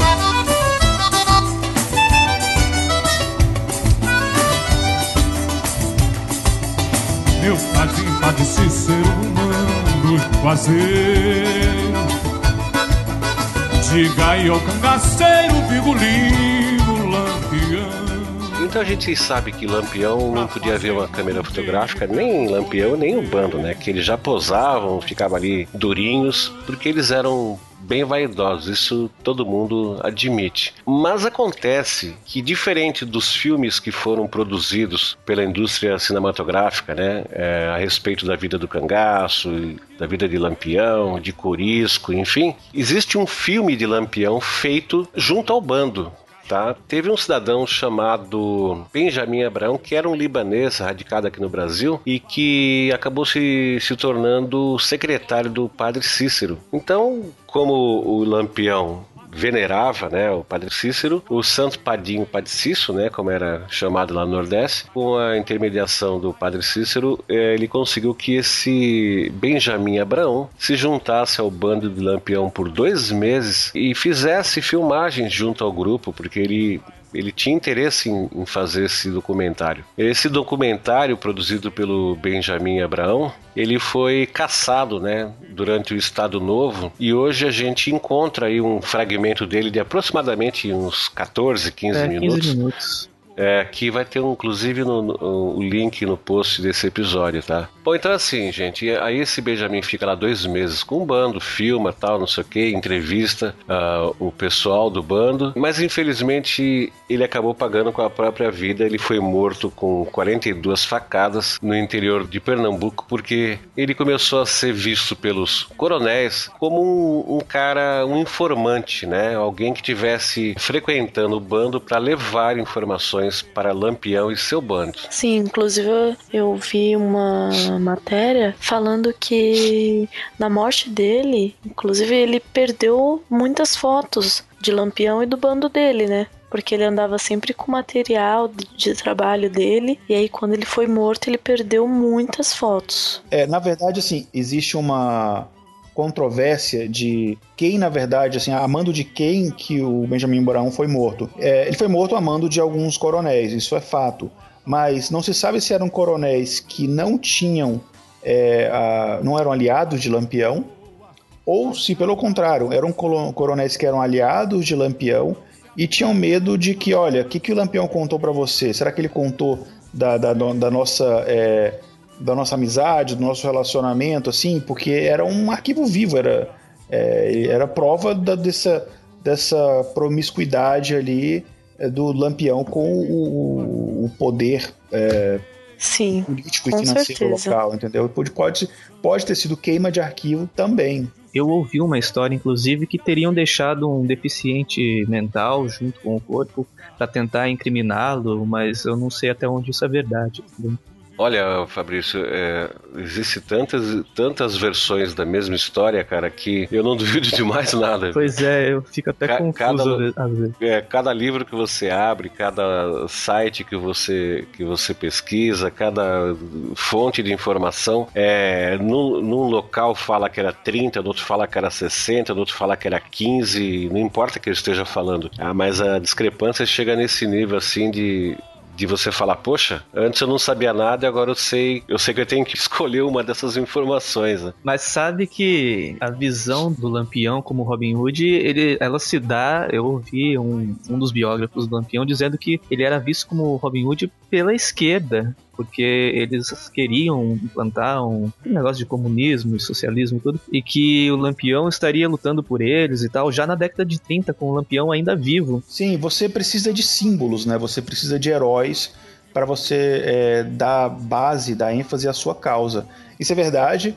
E isso foi enfatizado muito depois nos movimentos de, de, de esquerda, já aí, já bem depois da morte do Lampião, ali no- nos anos 60, mesmo antes do golpe militar e depois do golpe militar, isso foi enfatizado bastante nessa época também, para você tentar buscar uma figura de um herói que seja uma espécie de norte, uma espécie de, de símbolo para as pessoas seguirem, né? Que as pessoas necessitam desse tipo de, de coisa. A gente não vai poder falar todos os detalhes da vida do Lampião, porque senão a gente teria que fazer um podcast com uns em 10 partes, tá? Mas é, vamos falar agora de uma coisa é, interessante. Não, temos bastante coisa para falar, mas vamos falar da morte de Lampião.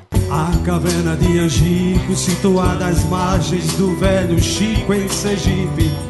Esconderijo seguro para o tigre do sertão. No dia 27 de julho de 1938, ou seja, Lampião entrou no cangaço em 1920, né? Acho que foi isso, né, Igor? Sim, 1920, isso. Então, no dia 27 de julho de 38, o bando de Lampião acampou numa fazenda chamada Angicos, que ficava situada no sertão de Sergipe, que foi um esconderijo que Lampião considerou como sendo um esconderijo de, de grande segurança, tá? Muito embora Corisco, que era um cangaceiro que fazia parte do, do bando dele, não tenha gostado da ideia porque esse coito, né, esse local de esconderijo só tinha uma saída de fuga, então ele não aprovou, mas eh, Lampião resolveu seguir a sua própria opção, então o bando acabou ficando ali para pernoitar. Era de noite, chovia pra caramba, né? E tava todo mundo dormindo bonitinho lá nas suas barracas. E a volante chegou tão de mansinho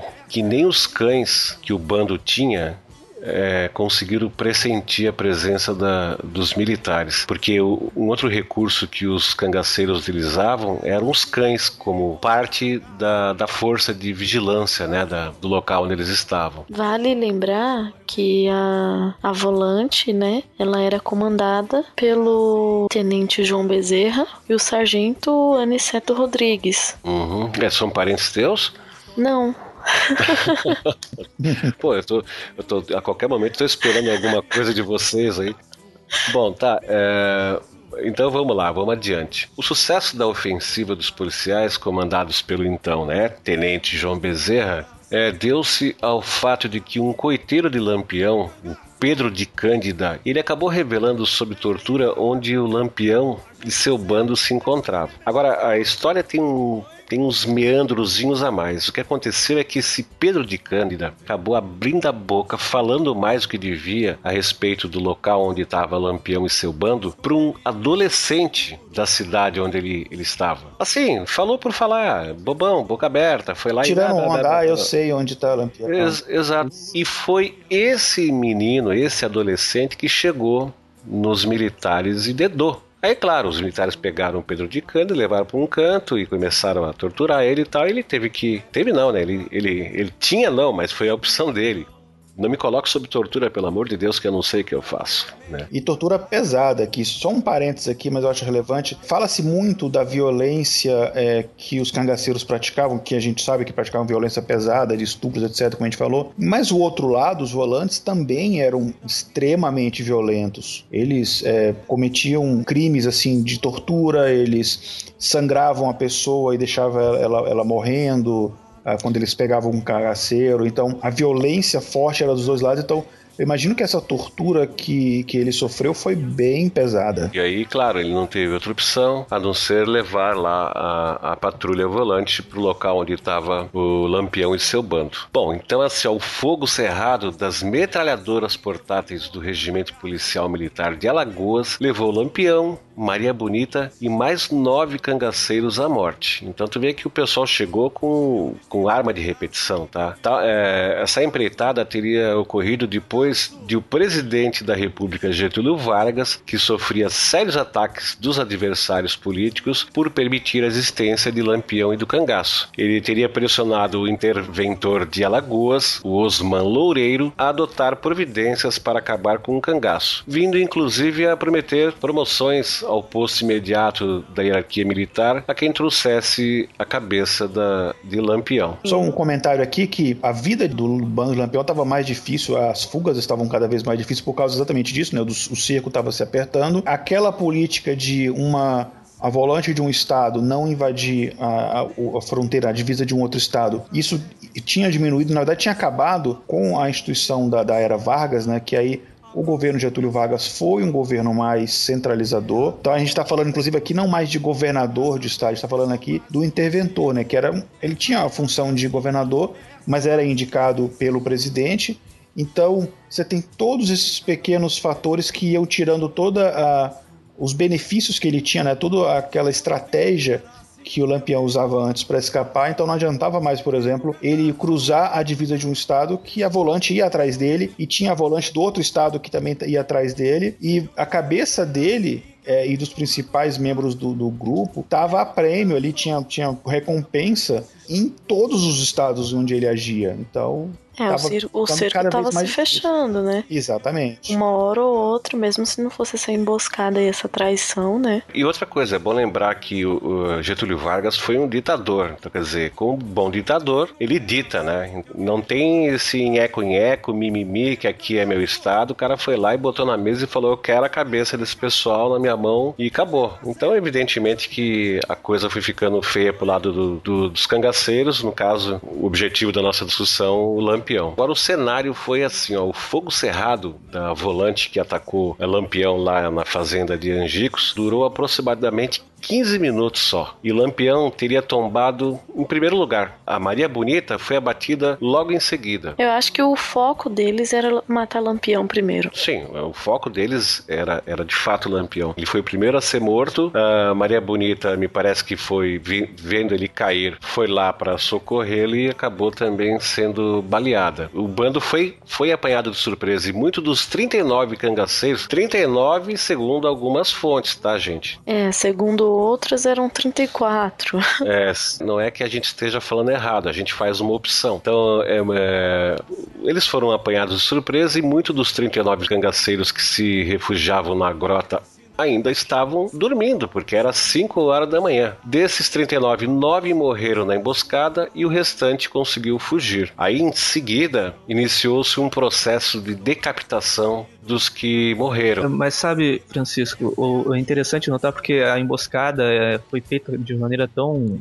tão precisa que aconteceu algo que era incomum nos combates entre os cangaceiros e, e as volantes, que apenas uh, houve apenas uma baixa do, do, das volantes, o que era bastante incomum, que normalmente eles acabavam no conflito, eles tinham muito mais baixas. É, mas só que tu tem que considerar o seguinte, eles estavam todos dormindo, tá? Eles não estavam ali na situação que normalmente eles estariam, porque a situação normal do, do, do bando do, do, Lampião era estar aguardando a volante. Por isso que a gente falou antes que eles sempre usavam a tática da emboscada. Nesse caso, eles estavam relaxados, dormindo. É, eles estavam longe da, do armamento deles, né? Estavam desarmados, estavam a maioria dormindo. Só Lampião que foi lá fazer um xixi no canto, sei lá o quê, e foi morto. Uh, Maria Bonita na, na sequência, e depois houve o, o, combate, quer dizer, a maioria dos, do, dos, dos, cangaceiros talvez não tivesse tido chance de ter acesso à, à arma, né, para poder revidar, mas mesmo assim, mesmo tendo sido um ataque de surpresa, eles conseguiram mandar um, um militar pro lado de lá, né? Eu acredito que só, só houve baixas, porque assim, os cangaceiros lá do bando do Lampião, eles ficaram, sei lá, assustados, né? Porque do nada eles acordam acordam e estão sendo atacados e vê o Lampião morto. Acho que eles ficaram meio que sem reação e é só saíram correndo para fugir. Exatamente, é como naqueles combates medievais, né? Que o rei ia pro, pra batalha. Você Isso. matava o rei,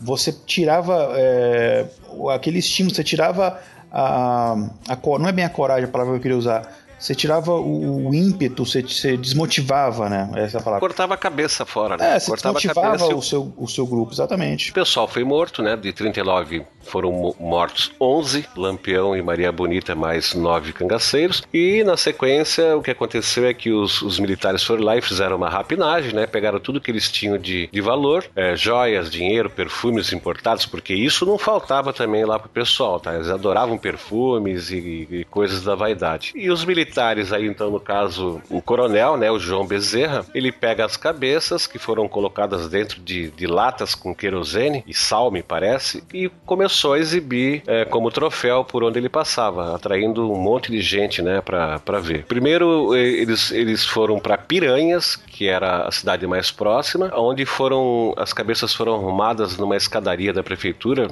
junto com as armas e os, os apetrechos né, do cangaceiro e foram fotografadas, que é uma fotografia que a gente encontra fácil na internet, tá? Depois essas cabeças foram levadas para Maceió e dizem, há controvérsia, que chegou inclusive ao sudeste do, do Brasil, mais especificamente no Rio de Janeiro, porque alguns afirmam que Getúlio Vargas queria ver a cabeça de Lampião. Como a capital da República era lá no Rio de Janeiro, então parece que a cabeça chegou até o Rio de Janeiro para apreciação do então presidente Getúlio Vargas. E só um parênteses, você vai. Na verdade, dois parênteses aqui. Um é que ah, existem uma das várias versões da- das histórias dessas decapitações é que algumas dessas pessoas, não o caso não La- Lampião eh, e não Maria Bonita, eh, mas alguns dos outros 11 que foram decapitados foram decapitados vivos. Dizem que eles Vivos. estavam feridos, eh, eles estavam feridos, mas não, não estavam mortos ainda, e foram decapitados vivos.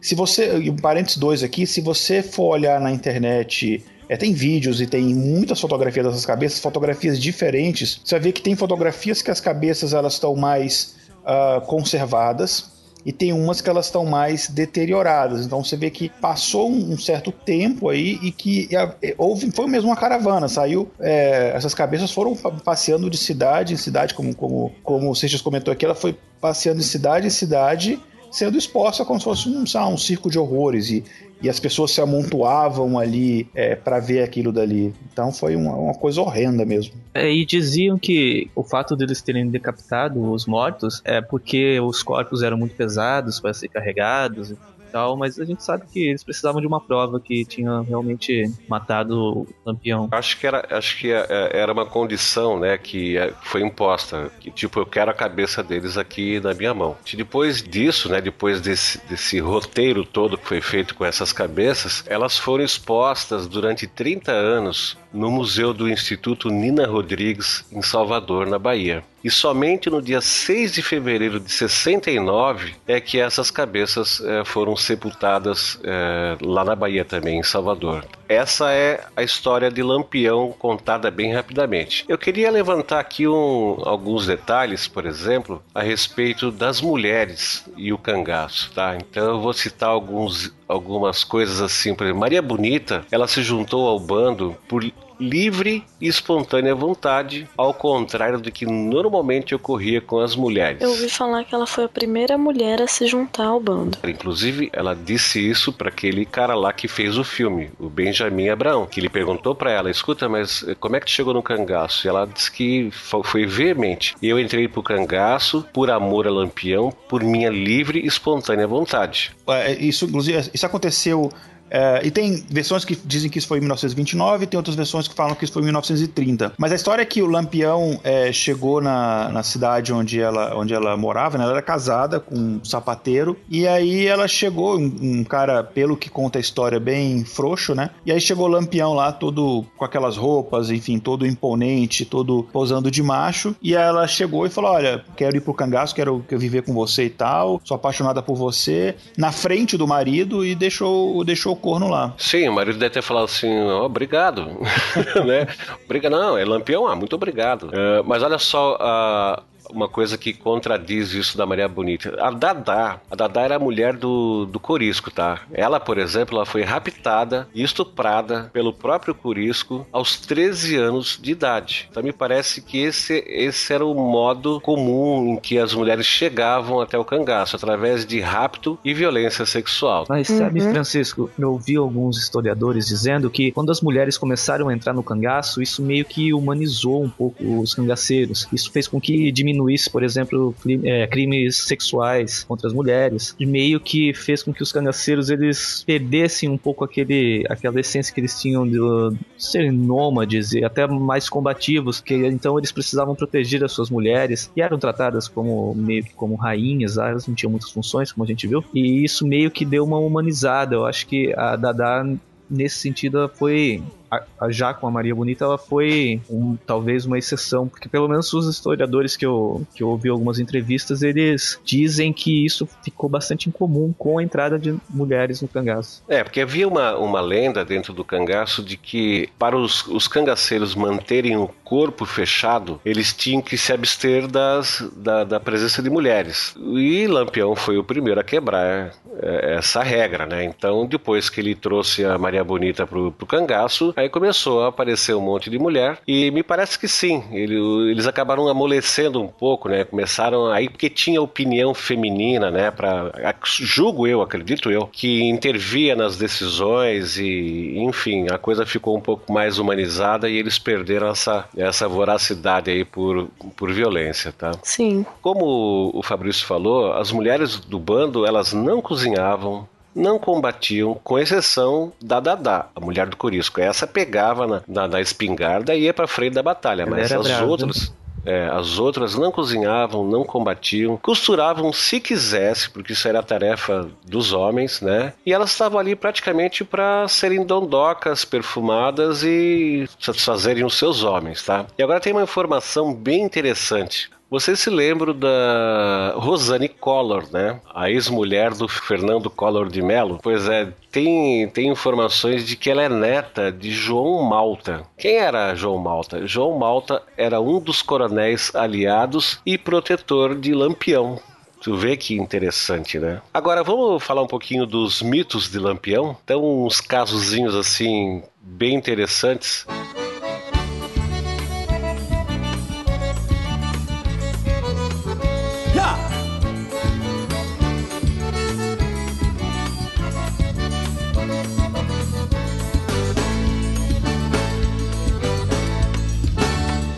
Capitalismo do coronelismo jogou num abismo nosso Brasil. A fome danada e o pobre sem nada soltou a enxada e pegou no fuzil. Tem um que fala a respeito do seguinte: Lampião pegou um sujeito, eu suponho que fosse com a irmã, tá? Tu não sabe se era um cara com um irmão ou um cara com uma irmã, mas eu suponho que seja com a irmã. Ele pegou os dois transando, tá? Numa relação incestuosa. Aí o que, que faz o, o Lampião? Ele separou os dois, chamou o rapaz para um canto e falou pro cara o seguinte: Tu coloca os teus testículos nessa gaveta e fecha com a chave. Aí Lampião pegou um punhal, colocou em cima do criado mudo, né, da mesa de cabeceira e disse: Eu volto em 10 minutos. Se você ainda estiver aqui, eu te mato. É uma história que se conta que se conta muito e que se crê muito que tenha sido verdade, tá? Um outro mito a respeito do Lampião é que, na verdade, isso aqui é um, é um mito que foi espalhado pelos policiais da época, né? Eles espalharam a notícia de que Lampião matava as crianças com um punhal, para poder criar a imagem de crueldade do Lampião, né? Diz que ele pegava as crianças lá dos locais que ele, que ele eh, invadia e jogava a criança para cima e parava a criança no punhal, quer dizer, não tem coisa mais mais cruel. Uma outra lenda a respeito dele diz que Lampião seria um tipo do macaco, né? Porque quando a, a, a volante perseguia eles, Lampião subia nas árvores e desaparecia pulando de copa em copa das árvores. Só que qualquer pessoa que tem o um mínimo de conhecimento lá da Caatinga sabe que na Caatinga não, não existe árvore com copa, né? Não existe árvores com folhagem, tal como se tem em qualquer outro lugar. Há uma outra engraçada aqui. Aí o Lampião sente um vontade de fumar, sente um cheirinho de cigarro no ar e vai caminhando, tal, não sei o que até que encontra o, o cara que tá fumando. Aí ele chega no cara e pergunta: Escuta, uh, você fuma? Aí o cara vira para trás. Quando ele vê que é lampião, ele diz assim: Bom, fumar eu fumo, mas se quiser eu paro agora mesmo. Com certeza, né? Aí tem uma outra aqui que é a respeito do, do seguinte: a, a, a, turma do de Lampião chega numa fazenda e pede pra dona lá, pra senhora que é dona da fazenda, cozinhar pra aquele bando. Ah, né? deixa eu contar essa. Eu deixo, até porque eu sei que foi tua avó, a dona da fazenda. Não, não, não foi minha avó, não, mas assim, ela me contou essa história e eu fiquei muito pasma, entendeu? Eu vou explicar depois por quê. Ah, ela falou que, né, eles andavam muito, né, pelos lugares e aí ele chegou numa casa, eles, ele e o bando deles chegaram numa casa onde morava uma senhora e perguntou se tinha comida. A velha, né, lógico, foi fazer. Ela não ia falar que não tinha comida ali pro lampião e pro bando dele, né? Aí foi fazer a comida. Todo mundo. Minha mãe falou que eles sentaram no chão, que ela falou que antigamente eram umas esteiras que tinham, sabe? Aí sentou todo mundo ali no chão e comeram. Quando terminou, a senhora perguntou se estava boa a comida. Todo mundo falou que tava, menos um rapaz. Ele, esse rapaz ele falou: Olha, tava sem sal. Aí o que, que aconteceu? O lampião né, perguntou pra senhora se tinha sal na casa dela, se tinha um quilo de sal lá. Aí ela falou: tem, mas ele, pra não gastar o sal da mulher, ele foi numa vendinha, comprou sal, um quilo de sal, e deu pro rapaz lá do cangaço dele, pro cangaceiro dele, comeu o sal. E aí minha mãe disse que o cara, assim, antes de comer tudo, ele morreu. Mas assim, ele morreu porque ele tava comendo e apanhando, sabe? O Lampião deu uma, uma surra nele bonita e fez o cara comer o sal e aí ele morreu. Claro, o cara mal educado, em vez de agradecer, ela vai reclamar que tá sem sal. Ele pensa lá onde? No restaurante? Bom, então, para finalizar, foi em 1938, né, a morte de Lampião, ele morre em 1938, mas o, as atividades do cangaço é, terminam mesmo é, lá por 1940, com a morte de Cristino Gomes da Silva Cleto, também conhecido como Corisco, o Diabo Loiro, que foi o cara que tomou o lugar de, de Lampião. Ele foi morto na Bahia no dia 25 de maio, numa emboscada comandada pelo coronel José Rufino, e de lá para cá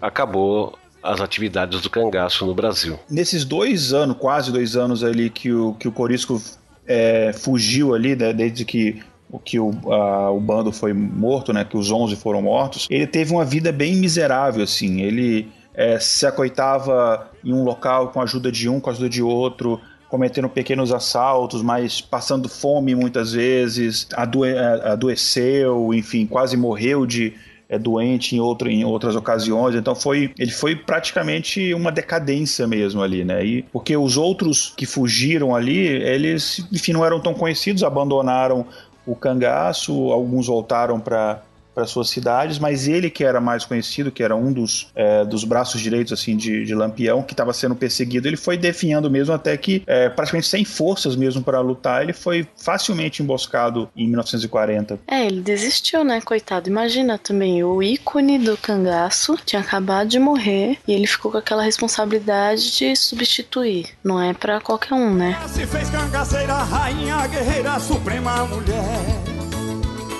Maria, existiu num serrote qualquer. É, faltou falar é, tipo, da filha dele. É, não só a respeito da filha, né? Tem uma informação de que ele teria. Existe uma suspeita que ele teve mais filhos, tá? Inclusive que a filha dele nasceu em 1932, a, a Expedita, né? Mas existe comprovação, inclusive com teste de DNA, que, que ele teve um filho. Esse filho, inclusive, ele fez teste de DNA é, em laboratório em São Paulo, depois nos Estados Unidos, e ficou comprovado que ele era irmão da, da Expedita, que ela sempre negou, nunca aceitou. Ele, ele já faleceu agora, acho que em 2003, alguma coisa assim. Bom, gente, então esse é o conteúdo que a gente selecionou para discutir Lampião e o Cangaço. Evidentemente que tem muito mais informação para ser discutida, e se você sabe de alguma coisa, coloque nos comentários. A gente vai continuar esse episódio lá na, na seção de comentários do site, ok? Nós contamos com a sua participação.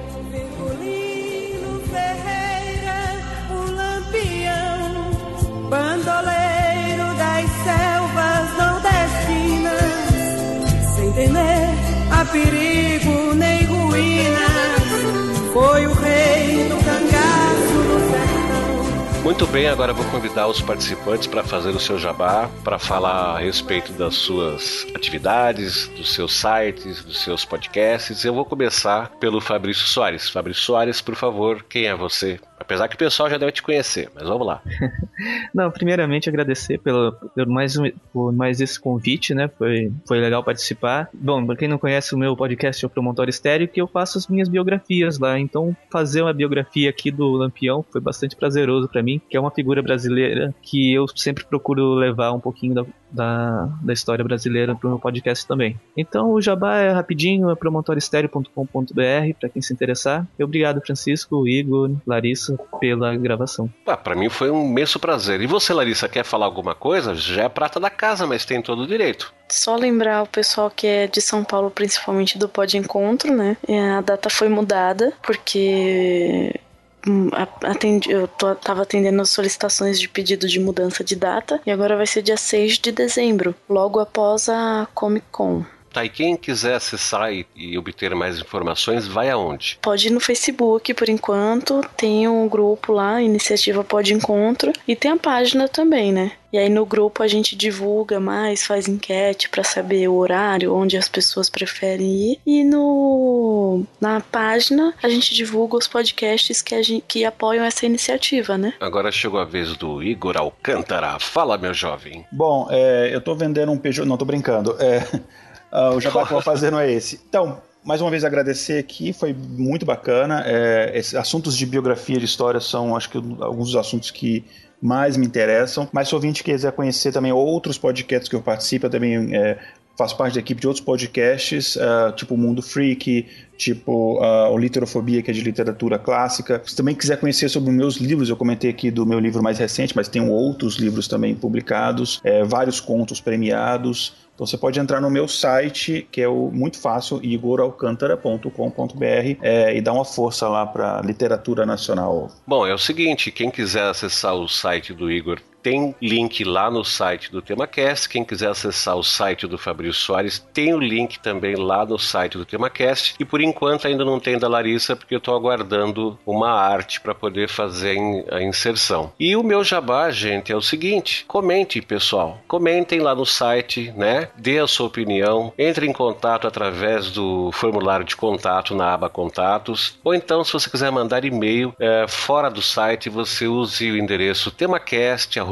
temacast.com.br e ajude a dar continuidade a esse episódio e a outros episódios que já estão lançados. Muito obrigado por vocês nos ouvirem e fica aqui um forte abraço de todos que participaram deste episódio.